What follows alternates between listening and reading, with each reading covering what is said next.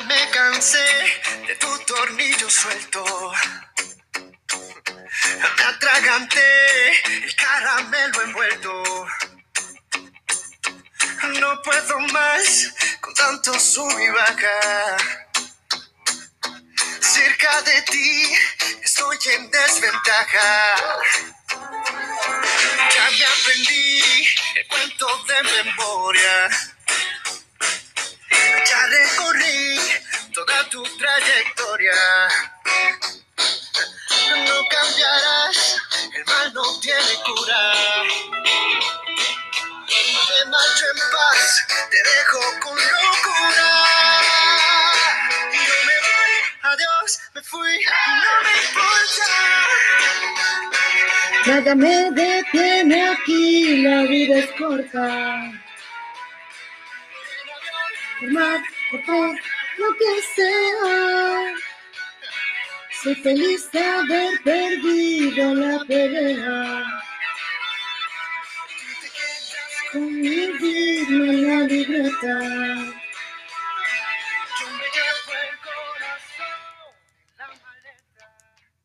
El corazón en la maleta de Luis Fonsi. Qué tema más hermoso para iniciar un café con Odaiza y así hablar hoy de un tema interesante. ¿Podemos cambiar? ¿Será posible cambiar? Bueno, te voy a dejar porque me voy a preparar el café para que tú y yo nos tomemos hoy escuchando este tema juntos. Un café con Odaiza.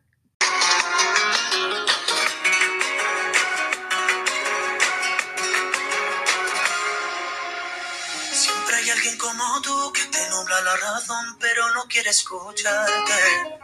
Siempre hay alguien como yo, cuanto más me dicen no, más intento enamorarte. Tú me obligaste a soltarte y me tiraste al viento. No me obligaré a olvidar, yo muero en el intento. A partir de hoy, le vendaré los ojos a mi corazón. No quiero que te mire y vuelva a enamorarse. Y aunque pueda extrañarte,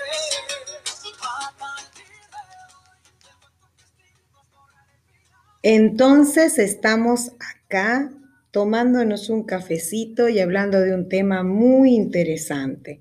Acabamos de escuchar a David Bisbal y a Sebastián Yatra con un tema muy lindo llamado A partir de hoy.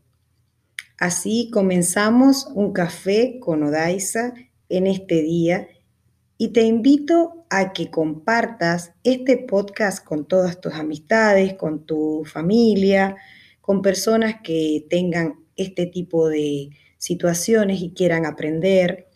Y así tú, yo y tus amigos nos tomaremos un café.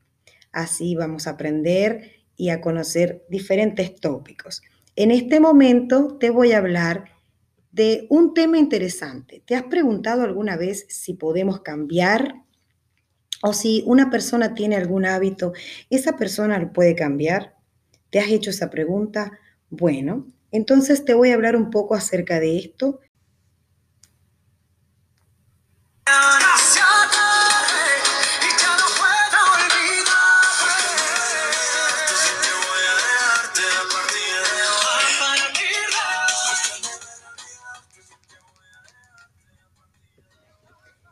Entonces continuamos hablando de que algunas investigaciones que he realizado pueden comprobar que podemos cambiar.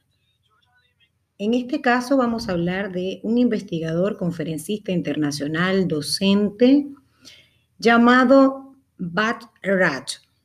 Propone con estudios, ejercicios y claves de bienestar moverse de esa meseta diaria para arriesgarse a nuevos desafíos mentales. Cambiar es importante cuando alguien lo desea, es para el que tiene ganas. No son fórmulas mágicas. Lo que hay son herramientas derivadas de la ciencia que no son perfectas. No es el cambio por el cambio. La meditación, ejercitarse, poner pausas, vivir nuevas experiencias, prestándoles una atención positiva, nos va a ayudar a cambiar. Él explica en sus estudios el funcionamiento de la mente, pensamiento y emociones. Dice que el cerebro hace trampas para protegerse. Por ello, conocer el cerebro y cómo pienso es muy importante. Por otro lado, Robert Kegan, con 30 años de investigación sobre conducta humana y del aprendizaje, siendo profesor de la Universidad de Harvard junto con Lisa Laey, ellos desarrollaron un método revolucionario para ayudar a las personas y a su liderazgo. Es conocida como la matriz de la, de la inmunidad al cambio. Por ello, nosotros podemos proponernos cambiar. Hay muchos estudios que nos dicen que sí podemos.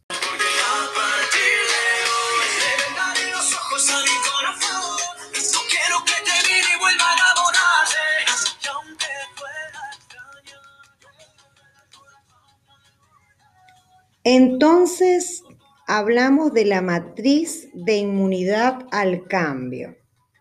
Acá se trata de conducir a las personas por un camino riguroso, paso a paso, para que identifiquen las creencias enraizadas o irracionales y tenidas como verdaderas. Estas les impiden moverse hacia el cambio que requieren. Este enfoque va dirigido a cambiar la manera de pensar y no como se ha venido trabajando antiguamente con cambios de fuerza de voluntad. Se enfocan más a cambiar la forma o la manera de pensar porque creen que el cuerpo y la mente actúan como un sistema de protección inmunológica, que en ocasiones no nos ayuda porque nos protege incluso de los cambios que queremos hacer en nuestras vidas. Esto es más o menos como lo que nosotros llamamos zona de confort. Si nosotros nos sentimos bien o nos sentimos confortables, se nos hace un poco cuesta arriba tratar de cambiar ese hábito. En este caso, la mente protege, nos protege de los cambios que ve como amenazantes, entonces los rechaza. Por lo tanto, si una persona solo trata de cambiar su comportamiento sin antes tratar de encontrar las causas mentales que nos llevan a ese comportamiento, entonces se está basando solo en la voluntad. Y todo el poder de voluntad tiene su límite. Algunas personas tienden más a tener voluntad, más voluntad que otras. Por ende, cuando cambias los modelos mentales que te producen un comportamiento, puedes lograr ese cambio deseado. Y ahora te voy a dejar con una canción bellísima para que sigamos tomándonos este cafecito y hablándonos de los cambios, porque sí, nosotros podemos cambiar. Esa mentira que eras fácil de olvidar. No hagas caso a tus amigos, solo son testigos de la otra mitad. Los besos son demasiado y un beso no bastará. Y aunque adviertan al soldado, si está enamorado, en guerra morirá. Ya no tienes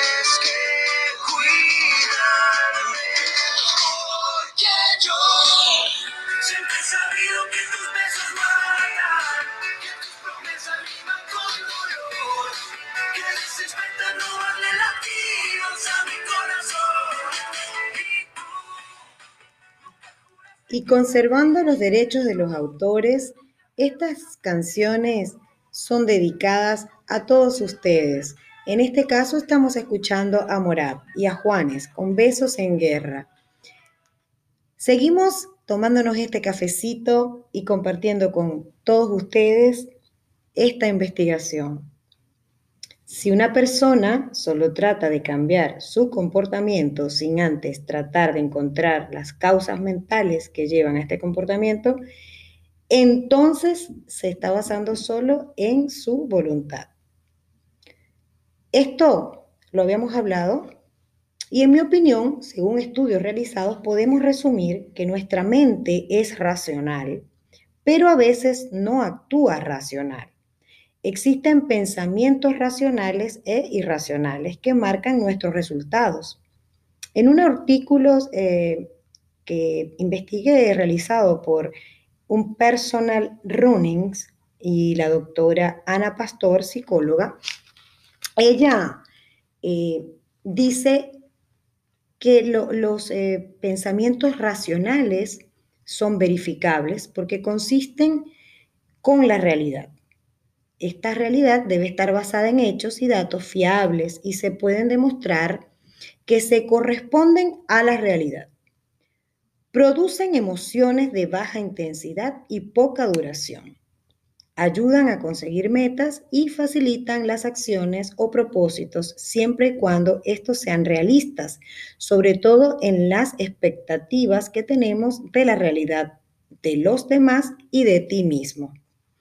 En cambio, el pensamiento irracional produce un sentimiento o una sensación o lo llamaríamos una emoción negativa de intensidad media o fuerte y de larga duración. Este exagera las consecuencias negativas de un hecho. Es un pensamiento que contiene palabras negativas hacia ti mismo o a la situación, como por ejemplo palabras como horrible, terrible, espantoso, no lo puedes soportar, nunca lo conseguiré, nunca lo lograré. Y palabras que se te dicen eh, naturalmente, tu pensamiento negativo te lo dice cuando tú estás pensando de una forma irracional. Este pensamiento negativo o disfuncional, llamado como irracional, tiene el poder de inducir a las personas a la sensación de derrota, de inseguridad, porque se perciben a sí mismos como con una escasa valía o valor. Por ello, es importante tomar conciencia de qué tipos de pensamientos y mensajes nos decimos para lograr una meta.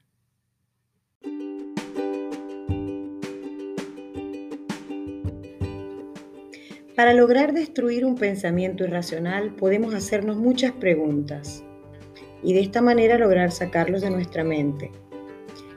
Primero tengo que asegurarme de la evidencia de mi interpretación. Hacerme preguntas. ¿Cómo sé que lo que me digo es cierto?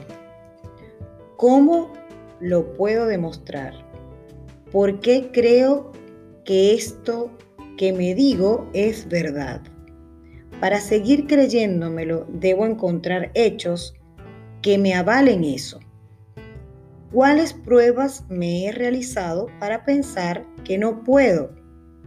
Que no puedo aprender a nadar, correr en alguna carrera, adelgazar, dejar algún tema que, que me impida hacer algo, dejar de fumar, em, hacer un estudio o realizar cualquier curso, cualquier tipo de meta que yo me proponga. Segundo, si pasa que encuentro datos que me avalen ese pensamiento como verdadero, eso sería terrible. Tendría que preguntármelo. ¿Por qué sería terrible si, si en alguna ocasión hago valer algo que veo como negativo. ¿Puedo vivir con eso? Si es así, ¿qué sentiría en ese caso? Aceptar que tengo alguna debilidad y seguir adelante. Para cambiar, ¿sería terrible? ¿Sería terrible cambiar una debilidad que tengo en mí? ¿Puedo cambiar porque lo deseo? ¿Puedo cambiar para obtener otros resultados en mí? Tengo que hacerme preguntas que me pueda responder de manera positiva. Buscar la rentabilidad de mis pensamientos. ¿Qué ventajas me está trayendo esta forma de pensar? ¿Ver esta realidad me está trayendo algo positivo en mi vida?